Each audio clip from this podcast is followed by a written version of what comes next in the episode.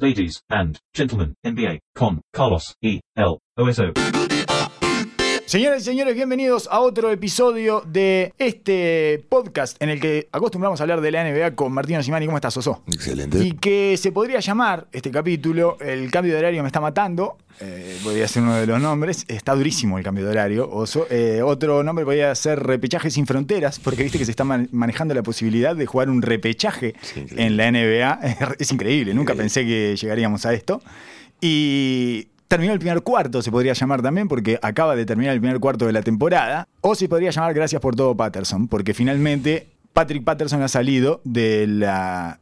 Eh, del quinteto titular, de la alineación titular de los Clippers, y vos sabés que eh, es un segmento de historias laterales que no le interesan a nadie y que solo me importan a mí. Te y angustian tremendamente. eh, lo, lo sigo con ansiedad y devoción al mismo tiempo.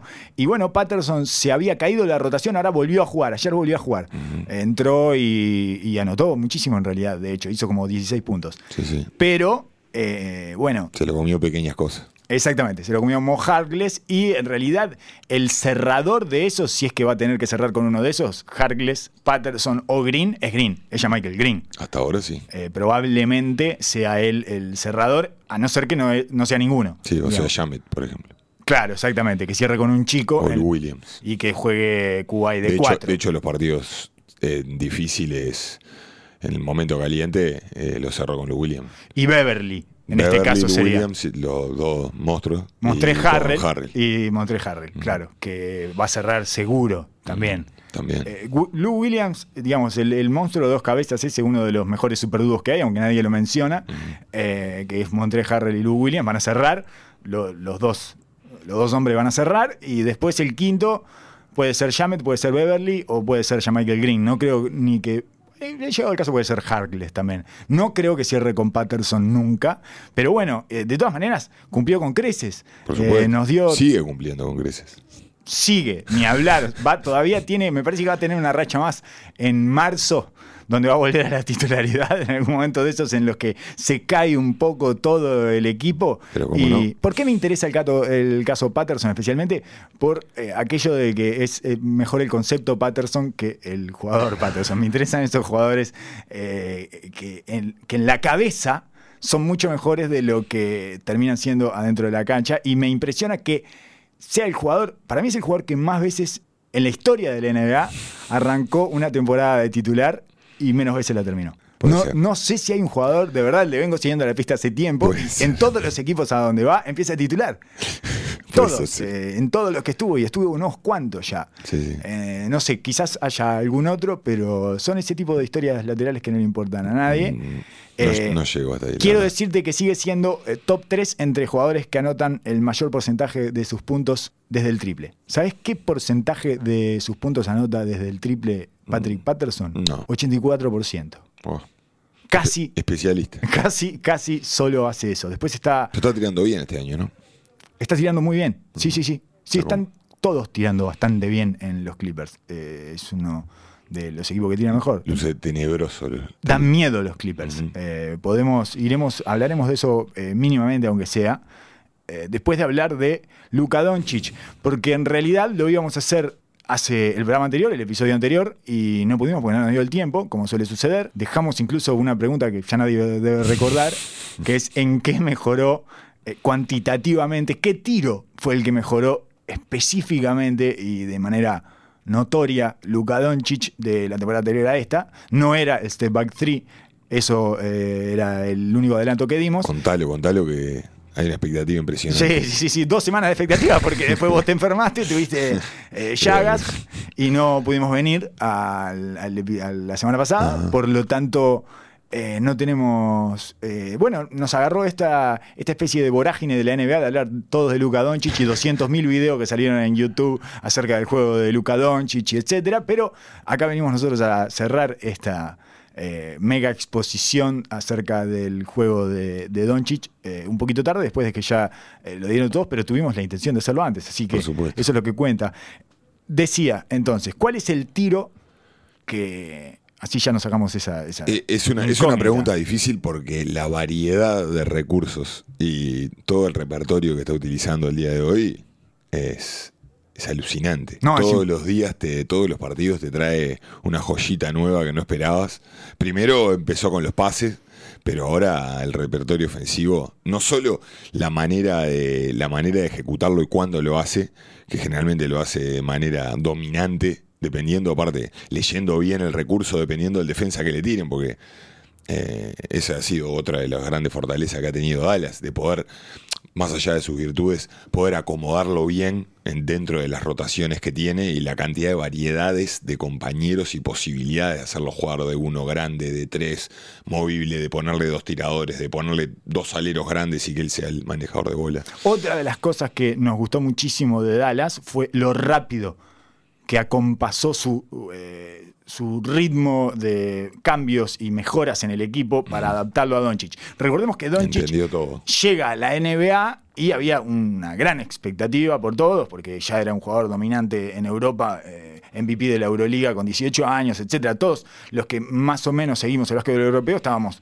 expectantes y eh, bastante optimistas con respecto a Doncic, pero en los primeros 15-20 partidos pasó algo similar a lo que pasó en estos primeros 15-20 partidos. Sorprendió a todos el nivel que ya tenía. Incluso él mismo, él, él mismo se encontró mejor de lo que esperaba en un inicio, él mismo le vuelve a suceder eh, una situación idéntica en esta segunda temporada. Y en esos 15-20 partidos me parece que cambió el game plan de Dallas. En esos 20 partidos fue, ah, no, esto hay que acompasarlo a la velocidad que viene progresando y que viene mostrando eh, su dominio este tipo y por lo tanto le limpiaron todos los obstáculos que tenía dentro del equipo, que era una cosa que, eh, como suele suceder, te podías dar cuenta de afuera. eh, de, de hecho, nosotros estamos ya. Yo al, al tercer partido ya estábamos indignados con todo, con Welly Matthews, con Dennis Smith Jr. Sáquenle limpiar este de arriba, sáquenle de Andre Jordan, sáquenle a todos de Y en realidad es mucho más fácil darse cuenta que hacerlo. Y lo rápido que hizo eso Dallas, es muy difícil acordarse del equipo que tenía el año pasado Dallas. Claro, sí, hablábamos de eso, de que nos olvidamos de que tenía de Andre Jordan en el medio de la pintura, que tenía a Wesley Matthews, Y que tenía- a, a Harrison Barnes, A Dennis- a Dennis Smith Dennis Jr.. Smith Jr., todos con ambiciones y expectativas y necesidades.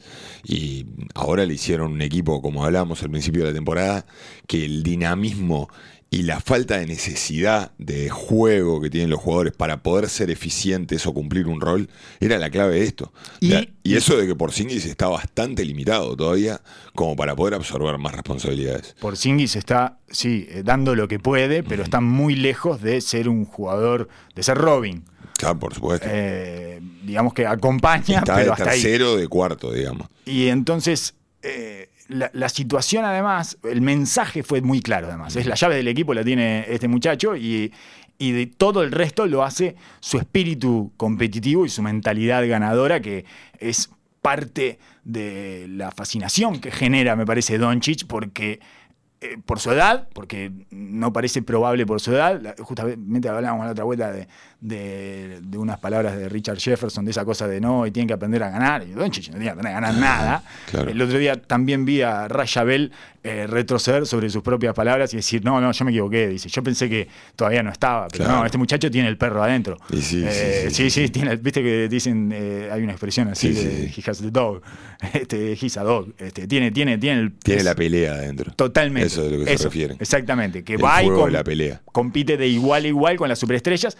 Y eso es algo que Dallas notó inmediatamente. que, es entendible y pe- personalmente yo creo que, o yo por lo menos confío muchísimo en ese eso de traer un jugador nuevo y meterlo en una situación con gente y que, que conoce el negocio, que tiene experiencia, que lo puede ayudar, pero justo este caso es inusual, no es normal. Eso para cualquier otro joven que tratás de meterlo, que para mí es mucho más funcional que eso de pongo a un pibe a hacer lo que quiera dentro de la cancha durante tres años, que tome decisiones, porque hay un millón de hábitos que después son muy difíciles de salir. Bueno, pero justo este no era el caso.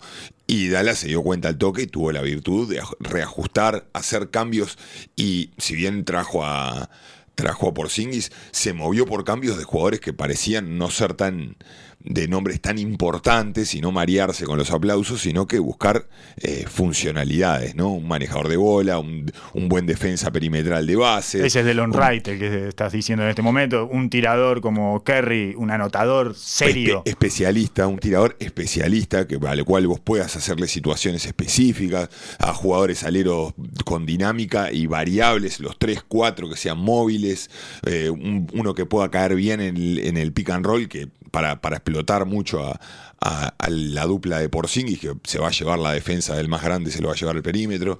Todas estas cosas, la verdad que eh, armaron un, combo eh, muy bueno para las fortalezas que son infinitas las de Luca, ¿no? Pero eh, en este, en este momento que él necesitaba sentirse, el do- sentir el dominio y hacerse el sentir a los demás, no era el momento para tener eh, diferentes agendas en el equipo. Sí, claro, la de Andre Jordan tratando de meter un pase este, en una puerta de atrás. Entonces tenía que esperar cuatro segundos de la posesión para que la agarre de Andre Jordan del codo y se dé vuelta y toda esa cosa que eh, era innecesaria.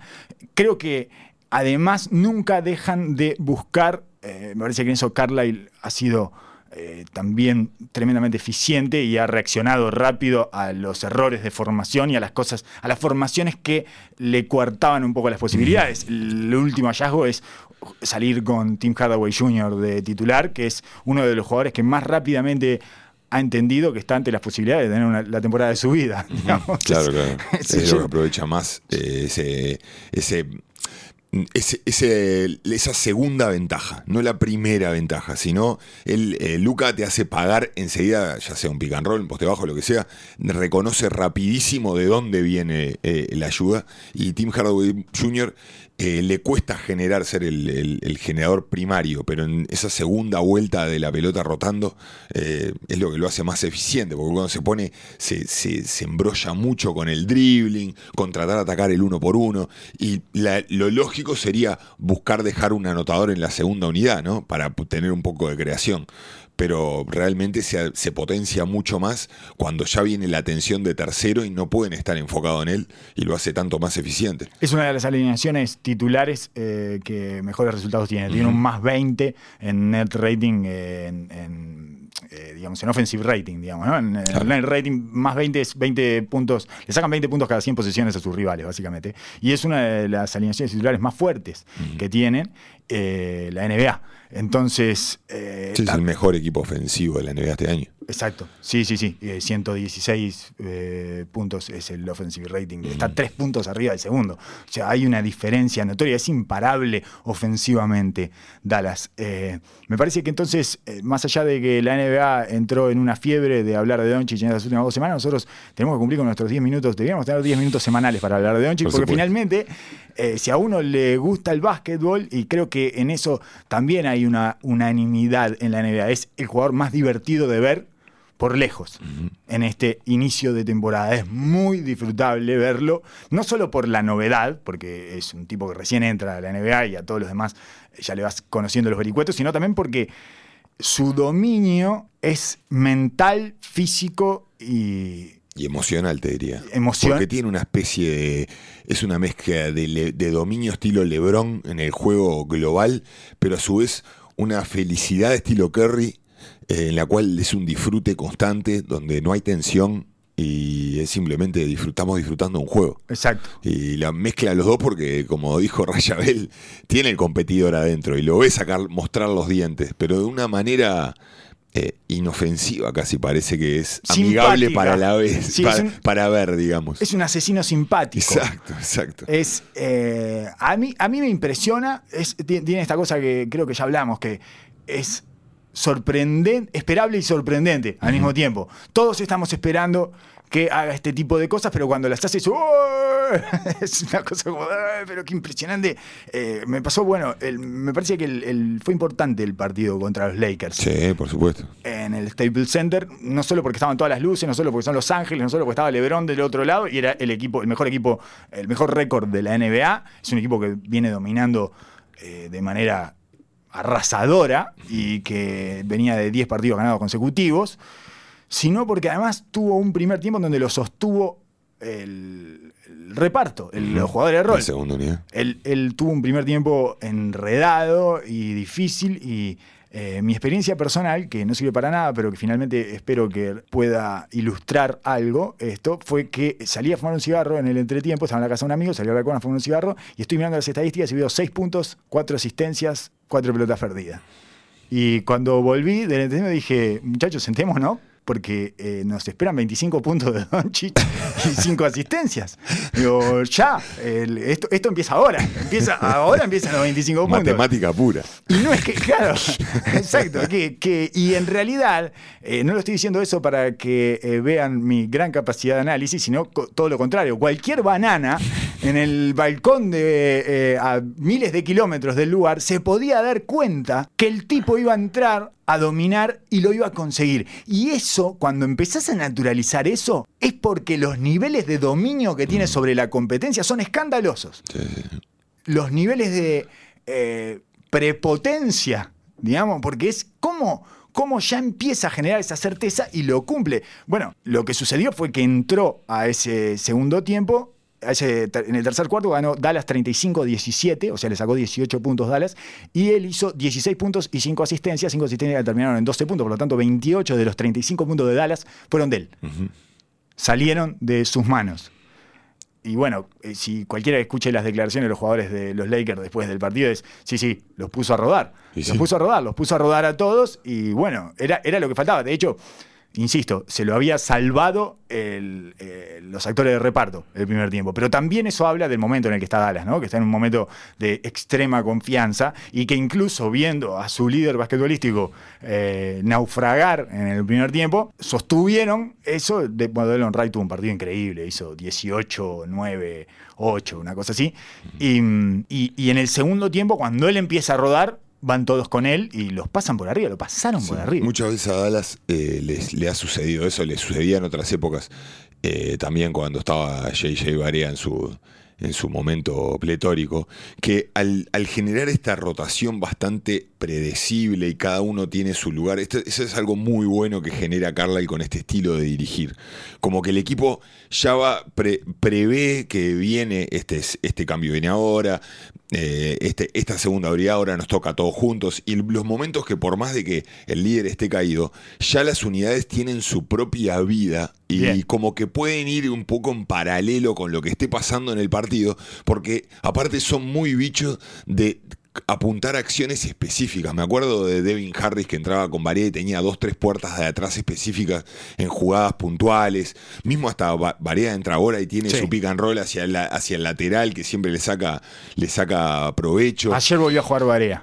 Y es la frutilla en la torta Ah, para una temporada deliciosa de Dallas. hermoso, Es una hermosura. Es divino de ver. Eh, Es y- divino de ver. Pero claro, sí, le dan la comida preferida de cada uno en el momento en el que entra en el partido y los ponen a todos a funcionar. Y a pesar de que puedas, eh, y eso te ayuda a sobrevivir anímicamente, el hecho de que un tipo que tiene, como tiene ahora, casi 40% de uso en, en la, en la temporada, que reparte un 50% así de la asistencia que, que se da en el equipo. es increíble ese número. El 50% de las asistencias las da Doncic. Claro, el- eh, es, es- es una, es una locura que cuando él no esté por momentos, el equipo se mantenga estable, digamos, porque es demasiado lo que absorbe. Son niveles jardinescos los que está haciendo, pero de otra manera y bastante más sana, más disfrutable, me parece.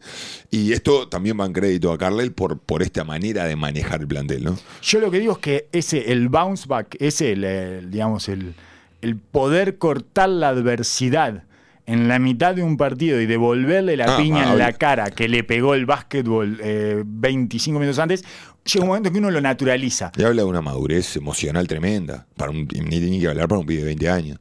Pero aparte con, con la presencia de Lebron, que ya les había ganado hace poco en la casa de ellos, porque claramente él sale y toma los desafíos y se nota. El otro día, si bien entró entreverado, salió muy agresivo a tratar de, cada pase que trataba, de, trataba de meterla en la daga del corazón del área, trataba de buscar la asistencia, trataba de, trató de forzar mucho la Sí. marcha, sobre, le trataban de salir agresivo a los piques y trataba de seguir con el dribbling vivo para llegar al aro.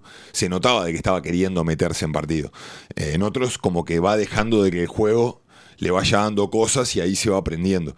Pero también es otra de las cosas que pasa cuando entras en la racha de jugar partido y partido y partido, es que muchas veces, y lo, lo- lo he escuchado un millón de veces en las notas a los jugadores, es que los jugadores se transforman medios como en zombie, ¿no? Como que empezás con la rutina y ya el cansancio se empieza a, a sobreponer y a veces lo ves como que le falta una segunda marcha hasta que en- a medida que va rodando el partido va engranando y ya su nivel va creciendo exponencialmente.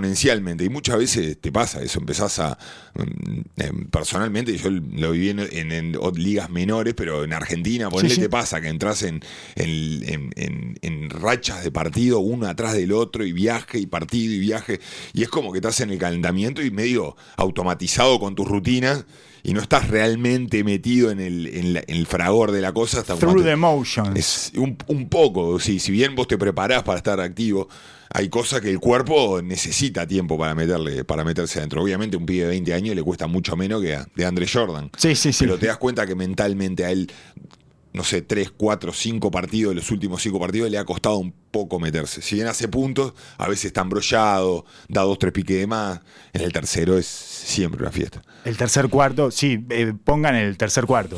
Sí, pongan el tercer cuarto. Ayer hizo 15 puntos, 10 rebotes en el tercer Mm. cuarto. Sí, sí, es una locura. Que es otra de las características de los jugadores dominantes. Lo hemos visto También. en LeBron, lo hemos visto en Kerry, que salen al tercer cuarto a asesinar. Sí. Ese, ese es parte del instinto asesino. Es acá Marcar donde- la cancha, que ahora, ahora vamos a jugar. Exacto, sí, No, sí, sí, sí, sí, sí, es, es un factor psicológico importante del juego. ese- todas, esas, todas esas características, que él las tenga tan marcadas y tan visibles en este corto periodo, ya sabíamos que estamos ante la presencia de un prodigio.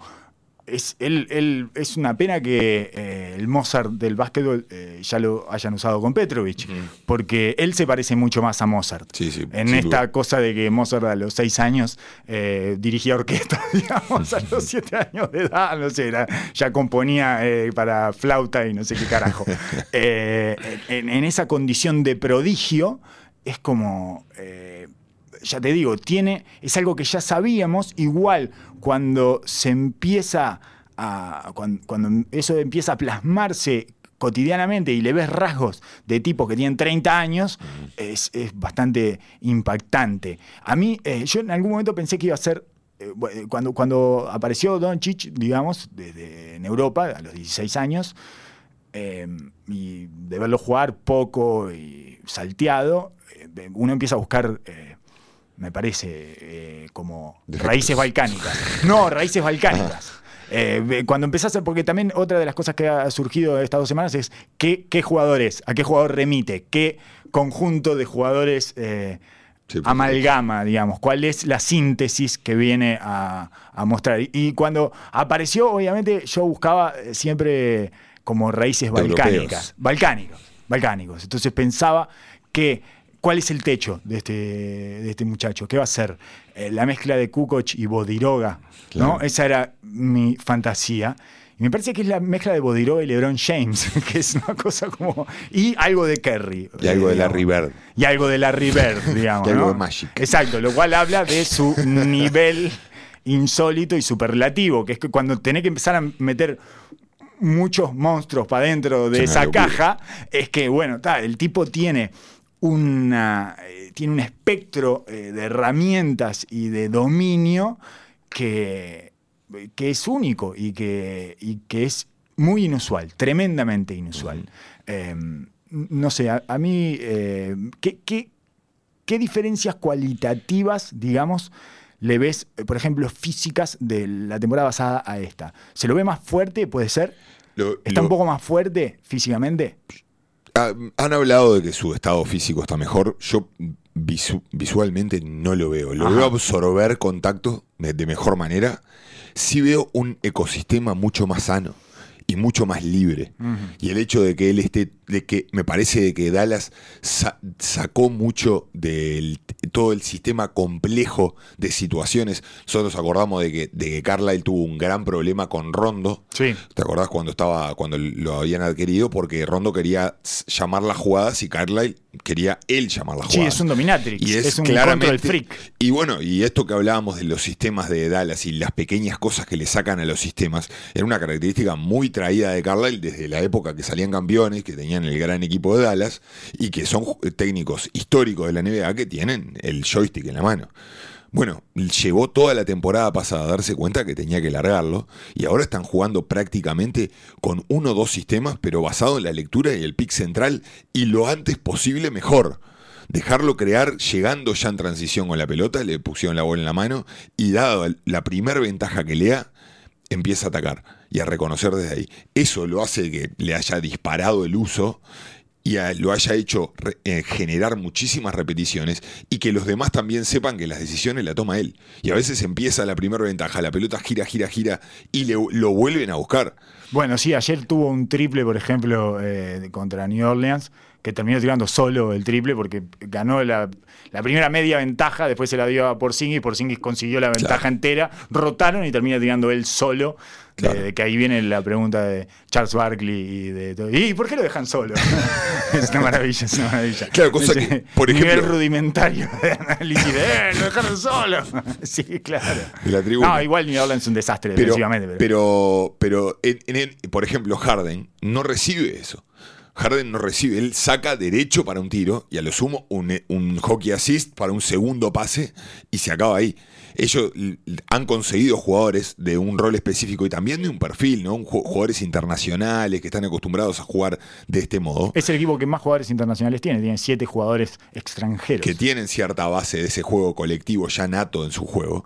Y eso se nota. Y esto le ha abierto las puertas a, a que una y otra vez tome decisiones, una y otra vez. Eso facilita la toma de decisiones, acelera los procesos y a su vez te, te llena de confianza. Y eso es lo que veo mayor, eh, en mayor evolución. Puede ser de que esté más fino. Yo no lo veo tanto más rápido, sí lo veo con una estamina asesina, porque el año pasado le costó cuando le tiraban doble marca, a veces se quedaba trancado en la Sí. penetración. Eso, ¿no lo ves más picante? ¿No ves que Quizá dobla la esquina con más... Lo veo que absorbe, absorbe el contacto y se mantiene en balance mucho mejor que el año pasado. Y bueno, y no le no comunicaste cuál fue el tiro. No, el no. tiro, el tiro especialista, que está, va a esto mismo. Exactamente, va eh, primero en la restricted area, o sea, en las bandejas y ese tipo de cosas, ha levantado muchísimo, es 73% anota ahora, es altísimo, es de, de poste, es de grande, de grande que la hunde. Que la hunde solo. Exacto, y en la temporada anterior era 62, o sea, es muchísimo.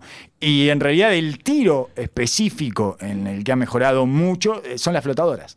Eh, tira un 54% de flotadoras y tiraba un 41% eh, el año pasado. Y, Y- eso, eso tiene que ver con el tiempo que tiene para tomarse ahí adentro. Y muchas de las flotadoras y estos tiros de al lado vienen posterior a un contacto con un grande en el cual, o con un alero en el cual los neutraliza con el choque. Y desacelera. Cos- cosa que vemos mucho a Lebron hacer. Eso es muy lebronesco. Sí. Quizás él le agrega un- una especie de touch de un poco más de lejos, que Lebron ya te lleva puesto para adentro, choca, absorbe el contacto y después sigue como si no hubiera pasado nada. Él quizás absorbe ese contacto y quizás da un paso cortado, espera, se tira un poquito para atrás, espera el espacio, digamos Sí, sí, sí. pero es bastante característico de esa y eso habla muy bien de su balance, de la potencia, de cómo puede absorber el golpe, de su freno, pero a su vez también el tener la estamina para que, como hablábamos la otra vez, después del cuarto, quinto, sexto pi- pique, tercera o cuarto cambio de dirección, vos tener la fuerza todavía para poder meter ese freno, que es lo, lo más difícil, ¿no? Sigue yendo más hacia la izquierda que hacia la derecha. tiene, un, tiene un entrepiernas que el año pasado me parece que no tenía, que es un entrepiernas de izquierda a derecha que lo apoya con un pique antes del entrepiernas. ¿Qué te da eso, Oso? ¿Qué te da ese pique? Tac, tac. El, el ritmo es tac, Es tac. dificilísimo. Dificilísimo, ¿no? Dificilísimo, dificilísimo. Lo que te da es el- el, ¿Lo el- congelás ahí con ese pique? Claro, porque, él es- va muy rápido y ese pique muere y deja que el defensa pase, digamos. Es el segundito que necesitas para que el defensa pase y vos te abra la puerta. O sea, que el pie de, de adelante de la defensa se juegue un poquito para atrás y te abra esa puertita para meterte y meter los hombros, que eso es lo que él está esperando ahora. Ahora él necesita pasar un hombro nada más. Una vez que te pasó con un hombro, se acabó. Pero es increíble, es muy difícil de hacer ese, ese movimiento. De, de Kyrie Irving, de un jugador de 1.85, lo está Claro. haciendo con 2.05. Claro, es una locura. Porque ni Lebron hace eso. No, no, no. Ahí ese, es, ese, el- es, es increíble. Es, es de izquierda a derecha, sobre sí. todo ese. El, el entrepiernas de derecha a izquierda es normal. O sea, es letal también, Claro. pero es sin ese pique previo. Eh, y bueno, y después eh, la desaceleración, que eso igual ya lo habían marcado el año pasado, que él tenía una capacidad en la desaceleración, la habían, la saben medir, no sé ni cómo hacen para Sí. hacer eso, pero era uno de los cinco eh, mejores jugadores en desaceleración, el, el mejor es Harden, Sí, obviamente. Harden, sí. Por eso es que cuando frena vemos pasar macaco para abajo, como si se lo estuvieran llevando con una cuerda invisible. Y el bracito también, ¿no? A veces ahí Además, la cantidad de mañas. Bueno, él también está usando el bracito. Eh, porque además es Y- mañoso, Y de hecho, lógicamente. de hecho, como Harden, van a- vamos a empezar a ver defensas raras. Vamos a empezar a ver defensas, eh, defensas extrañas, porque esto no va, no va a poder seguir pasando como si fuera un tour de Claro. del One Mix Tour. Sí, sí, sí, sí, sí, claro. la que esto- esta cosa de 30, 10, 10. Claro, vamos a dejar que un, un blanquito de 20 años venga así. 30, 10, 10 va a A ser todo, todos los meses va a ser cara. 30, 10, 10, que es una cosa que eh, solo hizo Oscar Robertson y Russell Westbrook. Claro. Este, bueno, en definitiva, en la pintura, eh, como no sé si lo llegué a decir, en la pintura, como resultado de esa mejoría en las flotadoras, anota un 52% de sus, de, de Altísimo sus tiros. también. Altísimo, claro, era un 42 el año pasado. Es ahí donde además está sacando más libres. Además tira más libres, eso quiere decir que eh, no solamente está forzando un poco más, sino que le están empezando a dar ¿eh? un poquito más de full. No en el Staples Center, olvídate. Eh, en el Staples Center contra los Lakers no, pero además fue medio carnicería, dejaron pegar de los dos lados. Ajá. A Lebron también le. Y tiene el mal de Lebron, que es que no le cobran todos los fulls porque es grande.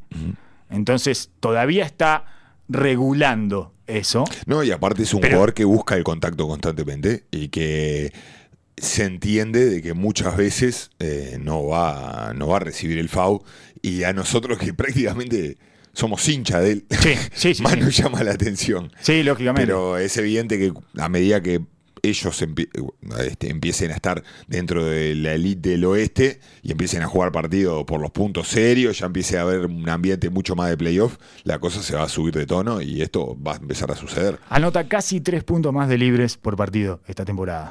Anota nueve puntos de libres. Eh, no, perdón, 7.5. Tira 9 libres y anota 7.5. El 25% de sus puntos son de libres. Eh, tira un 82% de la línea que el año pasado tiró un 71%. También mejoró ahí. También mejoró en los libres. Eh, en definitiva, Dallas tuvo para mí en las- los últimos 10 días dos aproximaciones a la elite de la liga. Una fue contra los Clippers y se los vio lejos. Y la otra fue contra los Lakers y se los vio cerca. La de los Lakers fue después que contra los Clippers, así que yo creo que también por eso era importante para ellos ese partido. Era bueno, tan lejos estamos de la elite. Ellos, de hecho, salieron del partido de los Clippers diciendo, uh, estamos lejos.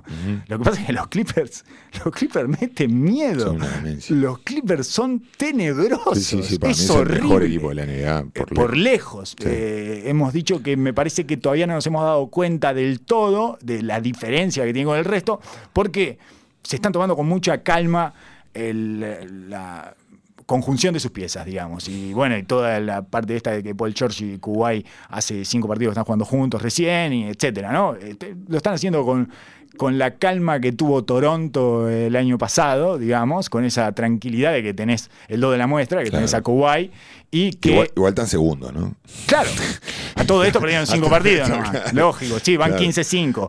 Y no es, pero no es eh, arrollador eh, desde el récord y desde las rachas. No Y tam- ganaron. Y también de la manera cuando los ves jugar. Si bien termina el partido tan 20 arriba, es como que van con la personalidad de Lou Williams, de Kawhi Leonard, de Paul George. Todo- Tranquilo, la van llevando. Todo es easy going. Sí, y él, y él hablaba, a- eh, Paul George después del último partido, eh, hablaba de, de que entre ellos hablaban de las, las olas del equipo. Ah, como que son como un marqueo, viene, viene. viene, viene y Claro. van pasando olas. Y entra Oh, qué con, el, con el Paul George y te viene una, una oleada de estos dos. Amo a ese Salen, equipo. entra, entra Lou Williams y Montre Harrell con la segunda unidad y viene otra ola que te agarrate porque se viene. y te van dando vueltas.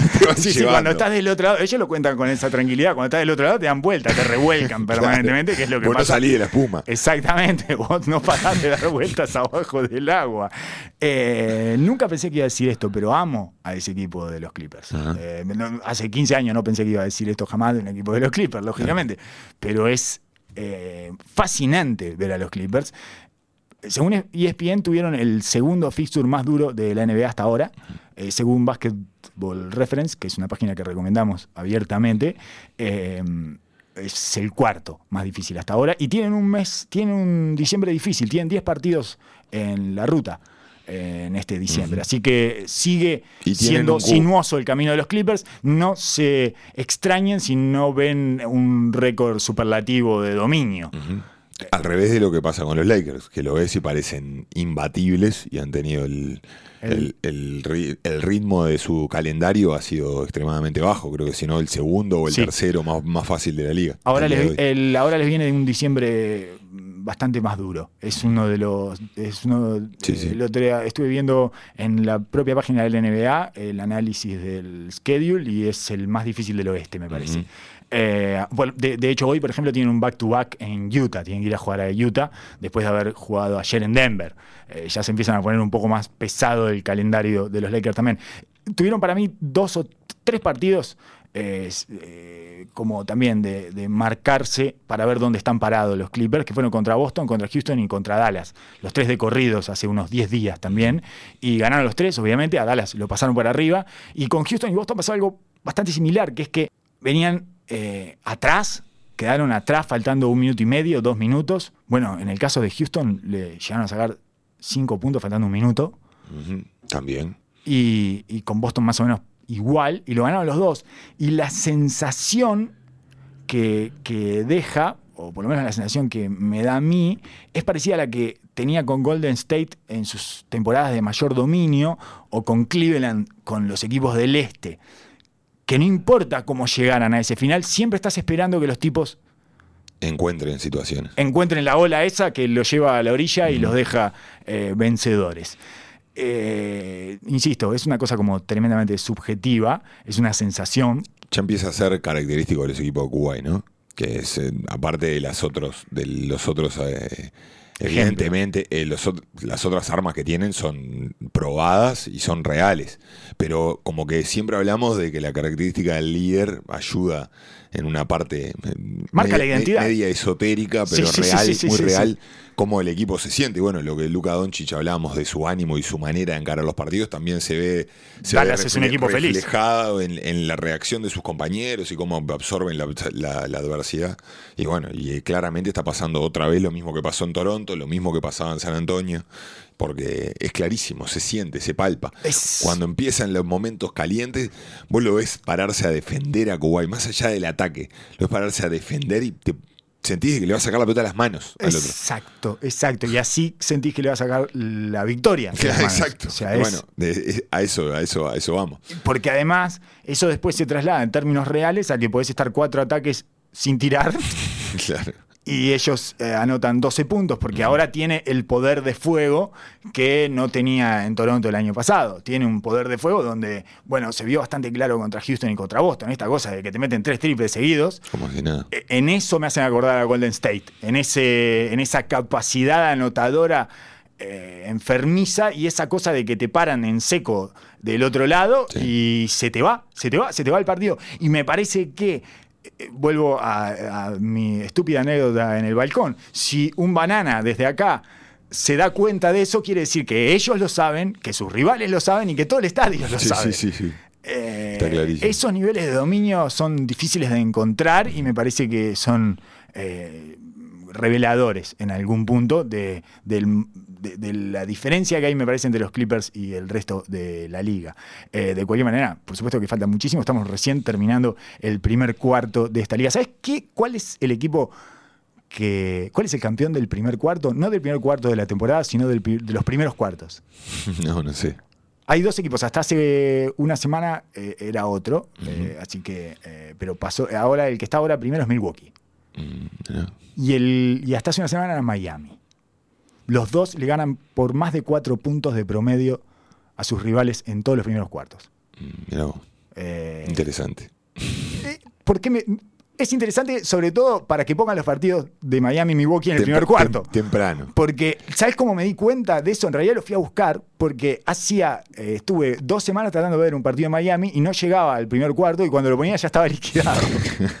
Sí, no se puede, no se puede aguantar. Y fui a buscar los números y finalmente resultaba que eh, Miami los estaba pasando por arriba en el primer cuarto. Es increíble eh, que la, eh, la dicotomía, ¿no? Lo, lo- diferente, porque Milwaukee es un equipo de libro. y que te marcaría, si vos me das esa estadística, me- me- lo primero que me da a pensar es un equipo que tiene claro a lo que juega y que no tiene que variar su game plan una y otra vez para cada partido, cosa que te genera una variable grande para ver cómo reacciona el equipo ante el estímulo que tiene pre- presente adelante. Claro.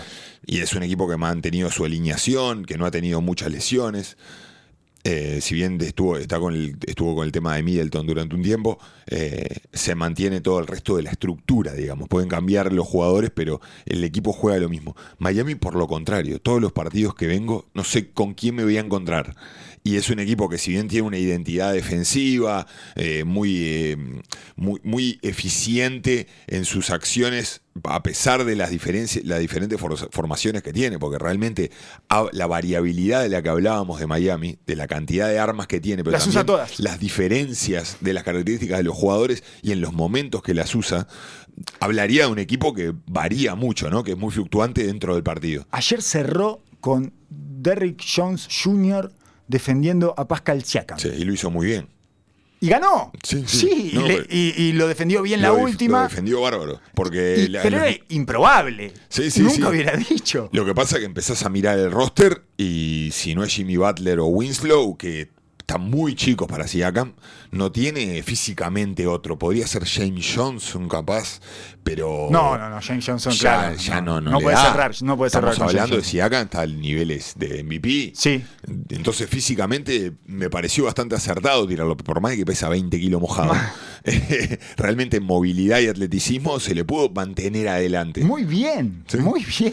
Pero inclusive Dragic, que está teniendo una temporada bárbara, habíamos hablado que había descansado esa rodilla. Como me dijiste, Oso, me dijiste que Dragic iba a tener una gran temporada y está sucediendo. Me dijiste que no confiabas en la temporada de Jokic por cómo lo habías visto en el Mundial, que es al que le hizo peor el Mundial. Sí, de sin todos, duda, todos duda. los jugadores, todos los que fueron al Mundial, el que le hizo peor es a Jokic. Y tal cual. Eh, no me dijiste que Carmelo Anthony iba a salir jugador de la no, semana. no, no, esa no la me pude lo ver. pudiste Esa no- decir. No, la pude ver. No la pude ver y, y- y me pongo contento, como, como viejo, Claro, viejo jugador claro, claro. abandonado, eh, Sí, me sí. siento muy contento, siento que ga- ganamos un punto en esta batalla, De a pesar de que no creo nada y que la verdad que hay, hay que agradecerle a la NBA que le haya dado este premio a Carmelo. Es, Es- como un... Es terrible porque no, me parece que no cumple con su cometido. No, me parece creo que, es lo contrario. ¿no? generaron un chiste. Ge- Generan bullying. generaron un chiste inmediato, porque además, por supuesto que además a las 48 horas sale que Doncic es el jugador del mes, lógicamente, siendo que viene haciendo un disparate. Eh, entonces, ¿para qué? ¿Por qué hay un jugador de la semana que difiere del del mes, que además en esa semana ganó No, todo su partido y los pasó por arriba a todos? Y Harden, que es una Bueno, cosa de loco. Harden que no lo miramos. 60 en 30 minutos. No lo miramos porque nos aburre, pero sigue haciendo las 50, Ajá. 60, una cosa. Sí, sí, sí. Y, y, o sea, y con Westbrook al lado. Nadie lo ha conseguido eso, porque le, le- le ponen pruebas, ¿eh? Le siguen poniendo pruebas. Le pusieron, no solo le ponen cualquier músico alrededor en su tour y se lo van cambiando todos los años, ya no solo, no solo todos los años, sino tres o cuatro veces por temporada, sino que ahora dijeron, no, vamos a ponérsela difícil, vamos a ponerle un baterista que toca todo a destiempo. Y el tipo sigue y, y continúa con esa... Y armoniza igual. Es impresionante. Y no- se lo dan a Carmelo Anthony, le dan el, el jugador de la semana. Eh, entonces, me hago la pregunta, ¿nos equivocamos con Carmelo Anthony? Puede ser. Pero aún es temprano para abandonar nuestros prejuicios. Eso como punto eh, número uno. Por supuesto. Siempre queremos que. Yo quiero que le vaya bien a los jugadores. Vamos, Sí. a, poner, vamos a ponerlo en claro. Obviamente que me gustaría tener razón, ¿no? Lógico, por eso. Yo en este caso. Pero no confiamos a largo plazo. No quiere decir que no pueda, no No. pueda tener algún tiro, un partido eficiente en los tiros. Eh, no va- vamos a ponernos a defender de que jugó contra Chicago, Sí, los partidos locales, no, todo está eso. bien, está bien. Y, es igual, ya está por. Sobrepasó mis Por expectativas. supuesto, ya cumplió con creces. Yo pensé que iba a tener un partido de 20 puntos en toda esta vuelta y que iba a ser, eh, qué bien, qué bien Carmelo, 8 de 17 y 22 puntos, un partido. Y bueno, tuvo tres así. Eso ya es muchísimo. Me parece que genera el efecto del nuevo que llega a una isla de náufragos eh, y, que, y que su mera presencia es refrescante y esperanzadora. Claro, claro. Si simplemente haber cambiado algo Exacto. le generó ese, ese efecto al equipo. y una nueva persona. Exacto. "Ey, mirá, esto estábamos, la verdad, estábamos desahuciados acá en esta isla, no había nada, ¿eh? no teníamos de dónde agarrarnos ya y llegó uno nuevo y hasta que no empecemos a encontrarnos con todo lo que nos molesta de él, Claro. eh, será algo refrescante y que, bueno, eh, traerá un poco de efervescencia a este equipo. Eso es básicamente lo que me Si- parece si que mete- ha si- generado. Si mete el triple 37% de rotación y en transición, eh, les va a dar una manito. Si hace eso, que es lo que tiene que hacer y es lo único que tiene que hacer, y mm, eso no te lo cobra en siete posteos, Exacto. Exacto. Eh, está perfecto. Ahora están, está necesitando de, ma- de manera tremenda. Ya el otro día, eh, obviamente, cuando Hood empieza a jugar, eh, ya la necesidad ya no es tan mayor y ya el- el- es un problema. Sí, sí. Pero la verdad que sorprendente. ah, hay que seguir, hay que seguirlo de cerca. Entonces, podríamos decir que en el oeste pasó mayormente lo que esperábamos en este primer cuarto de la temporada, más allá de que Dallas Mm. está por encima de lo que creíamos. eh, nosotros- a nosotros nos parecía que era un equipo de playoff Dallas. Sí. Después de verlo la primera semana, nos parecía que era un equipo seguro de playoff. Contra confirmó, sí. Eh, Me parece que no hay dudas de que Dallas va a entrar en los playoffs, más allá de que esto en algún momento se va a tener que equilibrar, no van a seguir, están arrasando en este momento y me parece que esa no va a ser la tónica. De hecho, a Doncic le costó mucho la segunda parte de la temporada y es algo que suele suceder con los europeos, porque la temporada es muy larga y, y excesiva y bueno, hasta que aprenden a regular bien su físico, sus organismos. eh, es complicada, de cualquier forma también influye en el bajón de la segunda parte de la temporada de Doncic eh, el año pasado la dificultad para ganar. Justamente esto que su espíritu competitivo, me parece que en algún momento le entró a sufrir. Fue Eh. la primera vez en su vida que estuvo perdiendo de manera es un tipo consistente. que nunca perdió, nunca perdió, desde que tiene 12 años que no pierde. Yo tengo la imagen de la, la jugada contra Nueva Orleans que Dennis Smith no se la da, se Sí. la juega y se la tira y pierde en el partido. Que el- Y ahí se despidió resum- Smith Jr.. resumió, resumió la temporada entera eh, ahí mismo en esa jugada. Hablamos 10 minutos, me parece, Sí. de esa jugada, por Y- eso mismo. Y bueno, y este- ese es el gran cambio de, de esta temporada y bueno, lo que, lo que termina sucediendo. Igual me parece que... eh, Las aguas por- van a bajar un poquito. Sí, puede que bajen un poco. Por Singis está un poco por debajo de lo que esperábamos. Incluso Y- esperando poco. Exacto, exacto. Pero no cre- creo que va a volver. Estoy absolutamente convencido que va a volver a su nivel. Te- vos eh, seguís pensando, Soy, sí, soy eh, ciego, ciego eh, creyente por Singis. yo voy contigo eh, porque necesito creerlo. Pero si escuchás algún murmullo atrás, se está llevando a cualquier lado del oso, ese tipo de cosas, capaz que soy yo. Sí, sí, sí. capaz sí. que soy yo, porque está, está en un momento incómodo, ¿eh? Claro, por Está supuesto. incómodo, él lo sabe, los compañeros lo saben. Dos, eh, contra los Lakers jugó bien. Jugó bien, puso un par de tapones, metió un par de triples en un momento importante. Cuando acelera a Doncic en ese tercer cuarto, el que termina de despegarlos es Porzingis con un par de triples y unos libres. Son ocho puntos consecutivos de Porzingis, que bueno, cuando la mete, cuando mete ese triple de nueve metros, no tiene sentido, no hay forma de defenderlos Sí. a estos muchachos. Lo que pasa es que es el peor tirador de catch and shoot de la NBA. Es el tipo que más tira catch and shoot, eh, tira nueve tiros por partido y encesta un 32%. Es un espanto.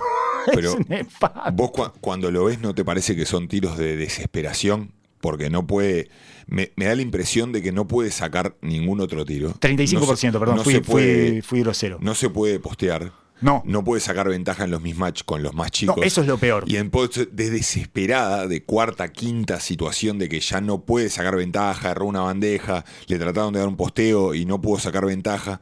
Y viene a la carrera y de 9 metros se tira un pase, la pri- el primer pase que recibe y tiene un segundo, lo tira. Sí, porque Eso es- además ese termina siendo el mejor tiro ese, porque todo lo demás es peor. Claro, pero eso habla de la falta de ritmo y la falta de paciencia y la ansiedad que él está percibiendo por verlo a que es natural que pase, de que él sea la expectativa del equipo empieza a crecer, el equipo gana, Luca la destroza Y él es el ancla. él se sabe, se siente ancla de lo que está pasando. Y Eso- tiene razón.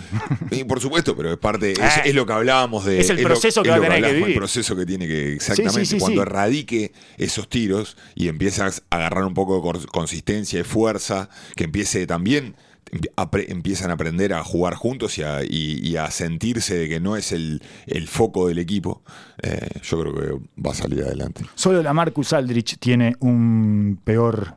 eh, en realidad no, solo de, de tres tiene peor porcentaje de catch and shoot la Marcus Aldrich, pero en, en dobles, eh, en cancha, en tiros de cancha está mucho mejor. Así que no, no hay nadie que tenga peor porcentaje de catch and shoot que, que Porzingis. ¿Sabes quién es el que hace más puntos de catch and shoot? Una pregunta eh, así al azar. Ajá. Davis Bertans. Va. Gran temporada de Jordan. Y qué lindo verlo Tempora- tirar. temporadún. ¿Puedo- Lo vi creo que tres minutos esta temporada. Sí, yo también. Pero todo lo que leo No, es y lo, fantástico. y lo que veo, cada vez que lo veo agarrar una pelota y tirar, igual es algo que disfruto, ¿eh? Tiene una mecánica de tiro Perfecta. Perfecta, perfecta, Sí, sí. de blanco que tira perfecto, digamos. Sí. Esos que se puso a ver en vid, eh, en realidad en vid se puso a ver blancos amateurs. Cuando estuvo acuerdo, lesionado, cuando estuvo lesionado empezó, bueno, empezó a buscar en YouTube para porque aprovechó una de sus lesiones para acomodar su tiro, para mejorarlo y se puso a ver blancos en YouTube. Tiene razón. Él tiene una intuición que es, es poderosa. Tendría que volver a mirarlo. No Sí. le vendría mal. Está en un momento, está en un momento raro en Bid, ¿eh? Está en un momento raro, no se halla en Bid en ese equipo. Bueno, el hermano del equipo todo al revés. Es todo lo contrario a lo que hicieron con Luka Doncic. Exacto. O sea, no han parado, lo tienen arrinconado en una cuadrícula. No tiene nada. Está- Por eso. Eh, Tiene que empezar a tirar la de tres porque no hay espacio por ningún lado. Totalmente, le pusieron cuatro tipos adentro de un ascensor. Entonces Dallas ahora tiene eh, un diciembre difícil, ¿eh? tiene una gira de cinco partidos contra los equipos de verdad del este. Del, ahora del 10 de diciembre al 22, 24 de diciembre juega contra Milwaukee, Toronto, Miami, Filadelfia y Boston. Mm, Gigante. Eso es... eh, No, y hablábamos del oeste, de la, la característica del oeste, de lo que me- medio que esperábamos. Y bueno, Dallas obviamente siendo la sorpresa. Phoenix creo que es la otra sorpresa de, de esta Sí. temporada. Y dentro del equipo, los equipos que habíamos visto en el medio para meterse en el 8, Minnesota es el que ha sacado de la cabeza un poco con esta el- la primavera de Wiggins y con bueno una tem- temporadún de Anthony Towns. Es el que ha sacado de la cabeza. Está, ¿Seguimos sin creer en Wiggins? Esto, esto me parece que hay que ir revisándolo cada tanto. Es, es increíble que encima lo hayan puesto de base ahora. Eso, eso, eso es increíble, que le hayan dado la llave como base, no solo de que le hayan dado el- el- la cantidad de posesiones para tomar y le hayan dado los cierres, sino que le dieron la llave del equipo literal. Sí, Dejaron a Tig, a Tig de suplente, Sí, ahora sí. que volvió de la lesión. Claro que era una cosa... Eh, fue uno de los desastres que armó Thibodeau ahí. Eh, exacto. Una, De sí. una anclita que dejó ahí. Sí, sí. Un recuerdito. Una, una bolsa de piedritas que dejó ahí. Disculpa, te voy a dejar esta bolsa de piedritas acá. Es tremendo, tremendo. No es de, la- saben qué hacer. de las que no pudieron sa- sacarse de encima, además. Eh, de- recordemos que además fletó a Ricky Rubio. Para, para llevar a Tig. Eso es increíble porque no es como Utah, que ante la posibilidad de Mike Conley es sensato Ajá. deshacerse de Ricky Rubio, pero por ti, por Jeff Teague. Eh, solo Thibodeau eh, vio eso, algo en Jeff Teague que me parece que el resto de la humanidad no vio. Entonces, eh, Minnesota sí tiene.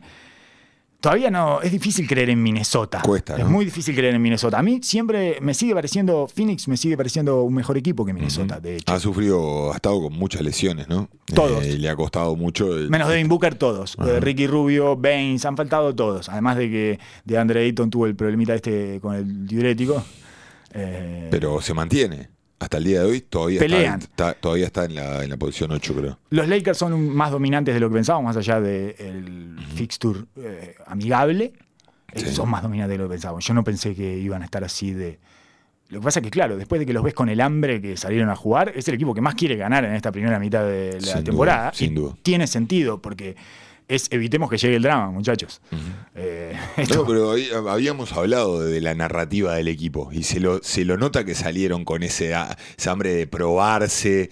Esa, la- los ves que todo el tiempo los desafíos en los partidos son personales, los aleros que entran también entran a, entran a raspar y se nota que, que Lebron está, está enfocado. Así Sí. como vimos, eh, así como vemos lo de, lo de Kuwait, también vemos esta, esta, este foco y querer jugar 40 minutos por partido y tomar todos los desafíos partido a partido. Para un tipo como Lebron con 17 años No, en la liga, increíble. seguir con ese fuego Una marca vez el más. camino para los demás. Una vez más, eh, el tipo eh, tiene una capacidad para cargar el peso de ya del tiempo, además. Sí, sí, sí. Pero que es increíble. Y va a ver al hijo y la hunde mientras mira al hijo jugar. Hace todo. todo hace los tacos Tuesday, hace todo. O sea, hace, un mexicano horrible. Todo, todo, todo lo que tenga que hacer lo hace. Es impresionante. Increíble. Es demencial. Y en realidad, más allá, de, insisto, de ese, ese calendario bastante amigable que tuvieron los Lakers, eh, 18-3. Yo te había dicho fantástico. 16-4, te había 16-4 dicho. me dicho, y, sí. y me quedé cortísimo. Sí. Eh, ¿Qué te, ¿Qué te sorprendió de verlo? Aparte de lo feo que es mirarlo jugar, porque Los la Lakers, verdad son, horrible, aburridos. horrible, Vamos a ser sinceros. son a- ver a Lebron es hermoso siempre, a mí me encanta verlo a Lebron. Pero como equipo no me gusta verlo jugar a Lakers. y, y, en realidad eh, me sorprende que ganen tanto, con todas las dificultades que tienen. AD es muy bueno, sobre todo defensivamente. Y ayer, ayer creo que fue, sí, con, De- con Denver se lo comió a Jokic en el final. No le pudieron tirar. Ni a Jokic ni Murray lo atacaban derecho en el pick and roll y el tipo es una fiera. Tiene defensivamente es un animal y eso eh, le ha dado un plus que yo no me imaginaba que iba a ser tal.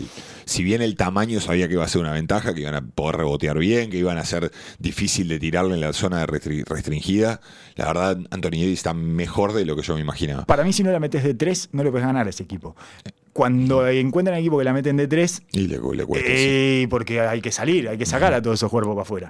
No, y- es, es dificilísimo. Dallas eh, se enrachó de tres y los aniquiló. Y pasan momentos de sequía ofensiva Oh, muy pronunciados. porque son rudimentarios. Porque tampoco la meten. Porque son rudimentarios y terminan, además de que ellos no, no la meten consistentemente de tres, terminan jugando para un posteo en el, eh, un poste medio, posteo medio de Anthony Davis que termina con un fade away. Sí, sí, sí. sí, Ah, yo qué sé, ¿qué es eso? ¿Qué es esa porquería? Y en realidad tampoco entiendo por qué no cambiaron ayer, por qué no hacen switch en, en el pick and roll de LeBron y Davis.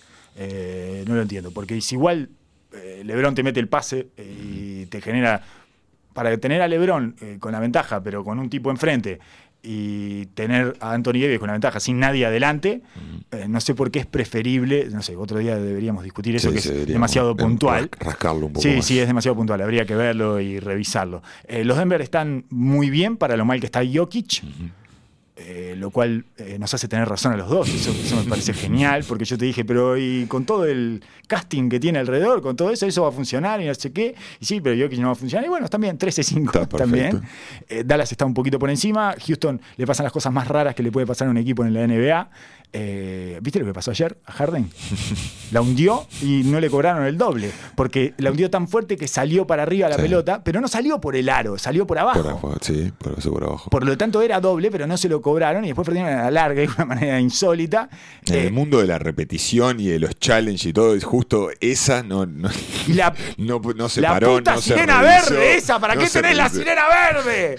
¿Por qué? ya que haya una sirena verde, me parece, ya lo habíamos hablado de esto, pero no, no delante de los micrófonos. Me parece de las cosas más ridículas que hay, me parece que es, están al borde del llamado del comisionado, es de Ciudad Gótica, es, de- del comisionado llamando a Batman, una sirena verde el, ahí. el teléfono rojo así puesto adentro de Para hablar con Adam Silver, quiero ver este replay. Adam. Sacarle la tapa de plástico. ¿Entendés? ¡Oh, está sonando la sirena verde! ¡No, no! ¡Se prendió la roja! Es una cosa muy eh, ridícula, absurda. Y con todo ese absurdo, que no, eh, que no haya manera de revertir ese desastre de una pelota que entró, o sea, siguen quedando igual de pegados. Por eso no sirve para un carajo ni el instant replay, ni el coach challenge. Lo- hacen instant replay todo el tiempo. ¿Por Ah, qué es no hicieron un instant replay con esto? Es insoportable, te Insoportable. caga la vida, no sabes qué hacer, porque aparte son las una y media de la mañana. de la mañana una y media de la mañana, un instant replay, sacame el instant replay. No lo puedo tolerar, me enferma, me enferma. Y encima cuando lo tienen que usar no lo Me usan. voy a dormir, me voy a dormir caliente. Ya después del segundo replay seguido me voy a dormir. Me voy- bueno, claro, veo. exacto. Ah, lo veo mañana. Me busco el NBA League Pass y lo veo sin Sí. interrupciones. Paso, aprieto un minuto para Obvio, adelante cada vez que viene el instant replay. Es, es espantoso. El otro día estuve hablando con una persona de la NBA y le, le decía, vos limiten el instant replay. A cualquier persona le digo, no nada que ver, de marketing, no tenía nada que ver. Limiten el instant replay, limítenlo, paren con esa be- bestialidad. Y el Coach Challenge es una ridiculez. El, encontré al peor eh, Coach Challenger de toda la NBA. ¿Quién es? Nick Nurse. Los tira en cualquier momento. En ¿no? cualquier Le momento. gusta para el segundo En cuarto. cualquier momento. El otro Se día. calienta y lo tira. ahí. Es buenísimo. Fue el primero que lo usó, el primero, el primero que lo vi usar en el primer partido de la NBA. primer cuarto, creo, Primer cuarto, así, sí, primer sí, cuarto. Pero por lo menos fue un full. El otro día una pelota fuera en el segundo cuarto. O sea, ni siquiera. Ni siquiera tenía consecuencias para adelante. Ah. No es que le cargabas un full al Sí, grande sí. de él, no es que le sacabas un full a Siakam. Una pelota que se fue afuera en el segundo cuarto. ¿Sabes que lo usa de una manera muy extraña? Me parece que lo usa de una manera emocional. Claro, para descargar la bronca. Exacto. El otro día, ayer fue con- contra Miami y quiso co- contestar un FAU de Gasol alevoso. Alevoso, un FAU que no era ni la, ni la cesta ni nada. Penetró clarísimo FAU, pe- penetró Jimmy Butler, clarísimo Los FAU. pierde todos. Caliente fue y todos. arrancó con la sirena. Los pierde todos, todos. Creo que va al 100% de, challenge perdido. Es increíble porque además el tipo, eh, más allá de que es, eh, es un personaje como todos los coaches, ¿no? O sea, es, un- es una caricatura de ser humano como todos Claro. los directores técnicos del mundo. eh, no da esa impresión. Tiene más pinta de nerd que de tipo que se saca y pide. eh, pero no lo entendió. Yo no sé si no lo entendió. Porque también cabe- es una forma de protesta. cabe Te voy a la- usar mal para mostrar lo ridículo que es esto. Exactamente.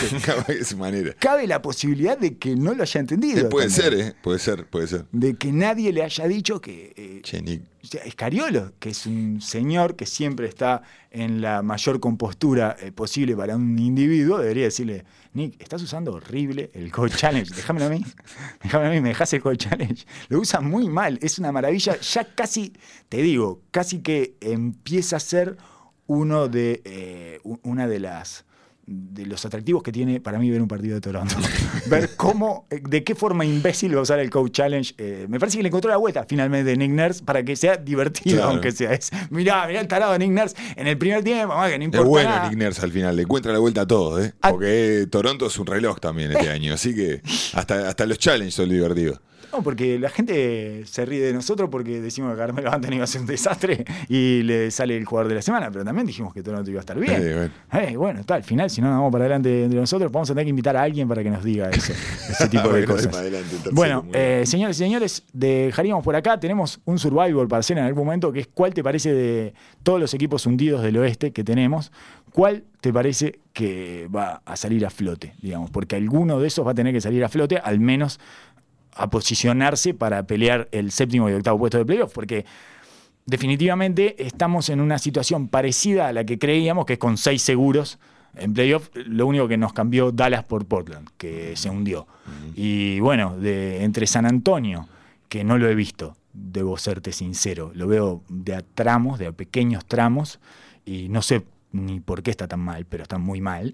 Y los Blazers, y Oklahoma, y Sacramento, y Phoenix. Bueno, Phoenix está bastante bien, pero Sacramento, Oklahoma, Minnesota. Portland, San Antonio y Minnesota y New Orleans ya lo vamos por Le soltamos las manos, ¿no? A New Orleans ya está. Y sí, sí. Le cerramos la boca al pelícano No, no- y- no pinta tampoco, hay mucha mira de que vuelva Zion en breve. No, y lo mal que defienden, es Ah, impresionante. No pueden muy, defender a nadie. Muy, muy desconcertado ese equipo. Eh, Pero bueno, ya habla- hablaremos la próxima para ver qué, Sí. qué, equipo, qué equipo levanta.